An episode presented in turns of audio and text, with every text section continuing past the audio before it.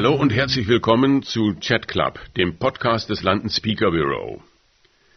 Mein Name ist Roland Festring und ich leite das London Speaker Bureau in Deutschland, Österreich und der Schweiz.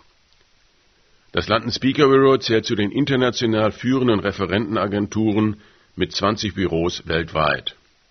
Wenn Ihnen dieser Podcast gefällt, können Sie ihn auch abonnieren.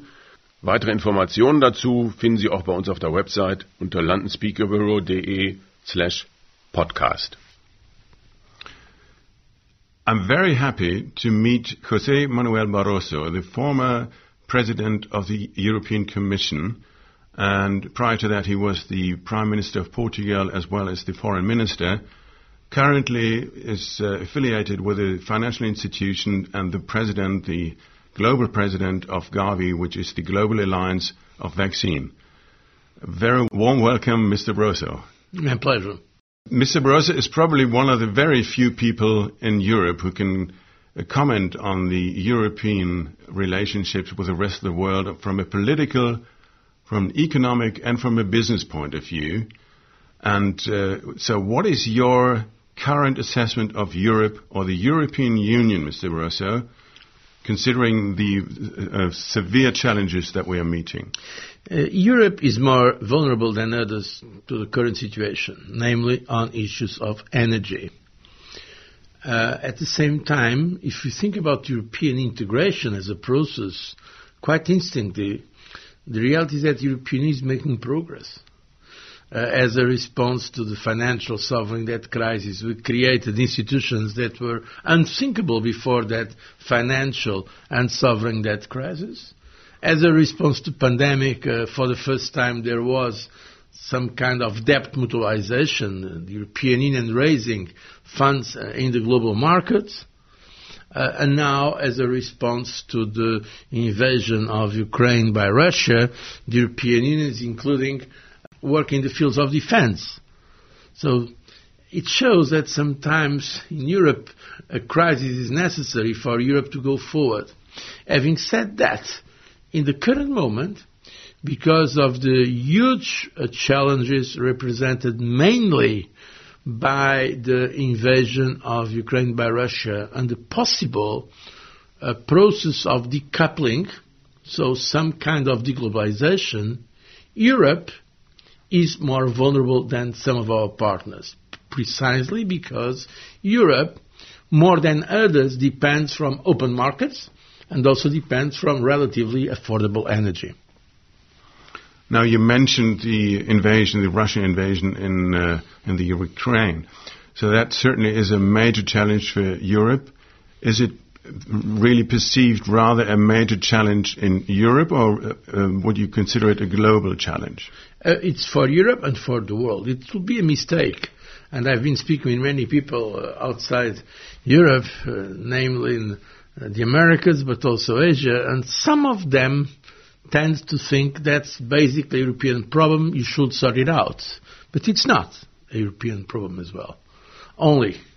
Uh, it's a problem that has, uh, first of all, a possibility of escalation. And I don't want to sound catastrophic, but we saw in the past that two European wars became two world wars. And we should not forget that.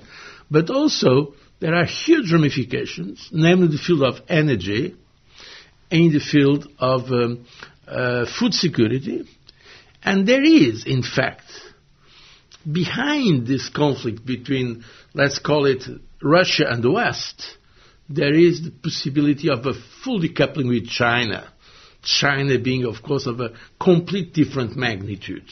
So we may be facing a possibility or rather the probability of a global decoupling, what I call the great decoupling. So this is indeed critically important for Europe, first of all, for the Ukrainians, because they are being invaded. For Russia also, they are, I believe, paying a huge cost because of what's happening. For the European stability, certainly, but for the Eurasia continent, if you want to think in terms of Eurasia, but for the world stability. Not only because there is a violation of a principle of uh, territorial integrity and national sovereignty that, uh, of course, if not respected, can generate much, much more instability, but also because of the very concrete economic, financial consequences that we are already seeing. Now, you mentioned the European and Russian relationship, so we all hope that the war will be over very soon, but nobody knows. But what is kind of a post-war scenario between Europe and Russia? Because a lot of damage has been done. Look, I, as you know, Roland, I've met President Putin, I think more than 20 times at least, because of my role president of the European Commission. At that time, we had twice a year summit with Russia. So I think I know some, some, somehow Putin. And for me, it is difficult to see how he can accept a defeat. At the same time, Ukrainians, with great courage, are showing a great determination in defending their own, their own country. So when I speak with many people around the world, my conclusion is that nobody knows what's going to happen. It's not clear what can be the landing zone of this conflict. That is why we have seen what you could call until now a stalemate. Sometimes it appears that one party has an advantage, sometimes it appears the other one is replying. But what can be the settlement? It's not clear. For me, one thing is clear is that Russia is a fact. Russia will be there for the future. But I hope that by now also Putin understands that Ukraine is a fact. And so some kind of agreement should be uh, uh, attempted. That's why, as someone has said, we do, should not consider diplomacy a dirty word. We should think about what can be a possible settlement to bring peace. First of all, to avoid so many people dying, young people dying in those countries, but also, namely, in a country that has been aggressed, that is Ukraine, but also to bring stability to Europe. So you mentioned that you probably are the European politician who met Putin more often than anybody else and had major uh, negotiations with him. Do you think it's realistic that Putin will kind of survive survive politically, and that he will be the one to, to do a peace treaty with? That's that is that's exactly the question. There, are some people believe that uh, because of what seems until in this moment a very strong uh, reaction and in some way some kind of tactical advantage of Ukraine uh, that Putin may be replaced, that there will be a change in the in the regime uh, in in Russia, even if, for instance, the United States have been very clear saying that their goal is not regime change uh, in Russia. My prudent observation is the following: we never know what follows. Will it be better? Will it be worse? We really don't know. So um, I don't think we should bet on changes of regime. I think we should work uh, for, of course, first of all, we have to support Ukraine for, for obvious obvious reasons. Because if now uh, we accept the principle that one country, in this case the biggest country in the, in the world, on the planet, that is Russia, from a geographical point of view, by far the biggest country on the planet, to can take parts of other country that is smaller, I mean, then we have a real problem for stability in Europe and beyond. Uh, but at the same time, we should be thinking about what could be the um, possible security guarantees uh, that could shape some, um, I mean, some accommodation. I have no illusions. I'm not naive. I don't think a true reconciliation is going to happen in the foreseeable future, as we had after the Second World War. Uh, we had, I believe, by the way, thanks to the European community as well, true reconciliation between former enemies. I don't think that will happen, but I think it could happen to have some kind of arrangement that allows uh, some level of, of uh, stability. And uh, my concern is that I do not see enough thinking on this area. Now, in one sentence, how would you describe the best scenario in Europe that will, ha- what, in what shape Europe will be in 2025, in three years' time, roundabout? Uh, to, uh, to have this war stopped, uh, to have it, uh, I mean, at the minimum, a ceasefire, uh, or some kind of frozen conflict, as some people say, to use a word that unfortunately we have been using for other conflicts, uh, uh, if possible, of course, with an agreement on some uh, security, global security arrangements for Europe. By the way, from that point of view, that European uh, um, conference that took place some time ago uh, was was a good idea, and uh, we have to have beyond European Union some ideas about European uh, security and stability, uh, and I think that would be the possible realistic scenario. Another world leader you have met uh, several times, probably again more often than anybody else in Europe, is President Xi in uh, China, as well as his predecessors in China. Um, so you know China very well on a political level. Uh, what is the relationship between Europe and China? Is there a relationship Europe-China, or is it rather a relationship between the individual European countries and China? There is a relation between the European Union and China, but today also in crisis. Uh, there was, in fact, it was launched still with myself uh, leading the European Commission, uh, negotiations for an investment uh, agreement uh, and it, these negotiations were concluded some time ago, in fact, during the German presidency. But afterwards, because of sanctions and counter-sanctions, because of the Uyghur issue, the, they were put uh, in the freeze, let's say like that. So, and today, the European Union, as such, uh, relations with China are difficult, as are the relations of the United States with China or others with China. It's not only the, the only case. Um, at the same time, I would say that European Union would like to keep some kind of uh, uh, relationship with China. Uh, once again, more tension than before. It is no longer, to be honest, the strategic partnership that some people were mentioning some years ago. It's the recognition that in some areas there is space for partnership, for instance, fighting against climate change, cooperating in response to pandemics, uh, so-called cooperation for global public goods, but there is competition in some areas, including economic areas, and also there is, uh, in fact, sometimes uh, even some rivalry for strategic or global influence. Uh, for me, the important thing will be to have certainly competition, but without confrontation. And I continue to think that it is important to keep the dialogue open with China in the interest not only of Europe, but also in the interest of the uh, global community, because China is uh, one, uh, in terms of nation nation states, is the second more important economy in the world, and critically important from a trade uh, in point of view. And there's no European country who could do without trade with China and so we can't replace it. So what is the alternative when people kind of say, well, uh, we want to cut down dealings with China? I think, I think that uh, to some extent decoupling with China is already happening. We see that in the technological sector. We saw the case of Huawei.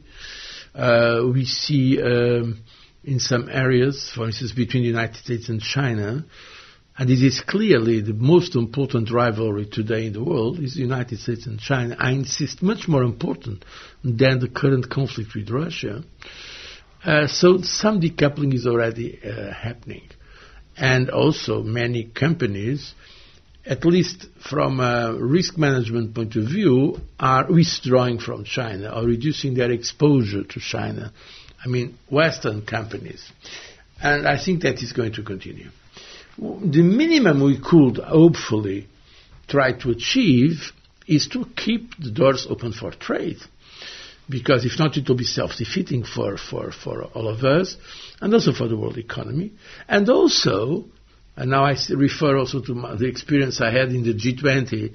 I was in all those summits since 2008 in the G20. At that time, of course, there were differences, uh, ideological, and political divergences, but the dialogue was going on when it was uh, this, the, the, time to discuss some global issues. Once again, climate change. It's impossible to have a solution for climate change without having the biggest uh, uh, economy, one of the two biggest economies uh, agreeing. So this is the difficult. By the way, that's for That's why we did diplomacy. For, some reason there is diplomacy. Diplomacy is not just to speak with our friends. Diplomacy is to speak with those sometimes with whom we have big differences. Yeah, and that's the very good hint because the U.S. they are our biggest ally in the Western world, of course. Uh, but the relationship between the European Union and, of course, every single country in Europe and the United States has changed substantially during the last 10 years, one can say. Uh, are we rather friends or are we rather competitors? You know, um, I may be biased, but I continue to think we are friends and we should remain friends, especially now when we see in so many parts of the world the rise of authoritarianism or even totalitarianism. There are differences between the United States and Europe, but basically we share the same values of, uh, let's say, open societies and open economies. But you are right, there have been difficult moments, namely presidency, the Trump presidency created a lot of mistrust in Europe. And I think we still are living some of the effects of this issue. When, for instance, the United States were the only country to leave the uh, Paris Agreement on climate change, but also the tone uh, uh, let's not forget that very often President Trump was, was much more aggressive against the European Union, against Germany, I remember against Chancellor Merkel, than at, uh, at the same time that he was uh, saying nice things, not only for, with, with, President Putin or, or the leader of, of, North Korea. So it's just a little bit strange, isn't it? So, and I think it was the lowest moment in the transatlantic relationship, including on NATO. Now, apparently the relationship was able to to resist to all these tensions. Today, the economic, the, the, um, the political relationship between the current uh, administration in Washington and the European Union is very good. I know that. I know people from both sides, and, and in fact, it's very, very good. But, to be honest, there are some concerns in Europe regarding some measures in the US that can have a clear protectionist effect that are in fact encouraging some of the European industries to move on that direction or to the Americas, including to, to NAFTA. So, and this is, is, a problem. So now they are discussing. I hope that these um, differences, because there are differences, let's not fool ourselves, there are, can be solved in a way that basically the United States and Europe uh, stay uh, along the same lines. Uh, the current administration has understood clearly that United States need alliances. They cannot, no, on their own, they cannot, I mean, uh, um, defend all their interests and project their values. So, and Europe, besides being united itself, that, that's of course for me a precondition, should also understand that we need to work with others, and certainly the United States are uh, like-minded, basically, and it is important also for security and defense reasons that we keep a very good level of cooperation. So now it is, there is a scenario that President Trump will return in 24.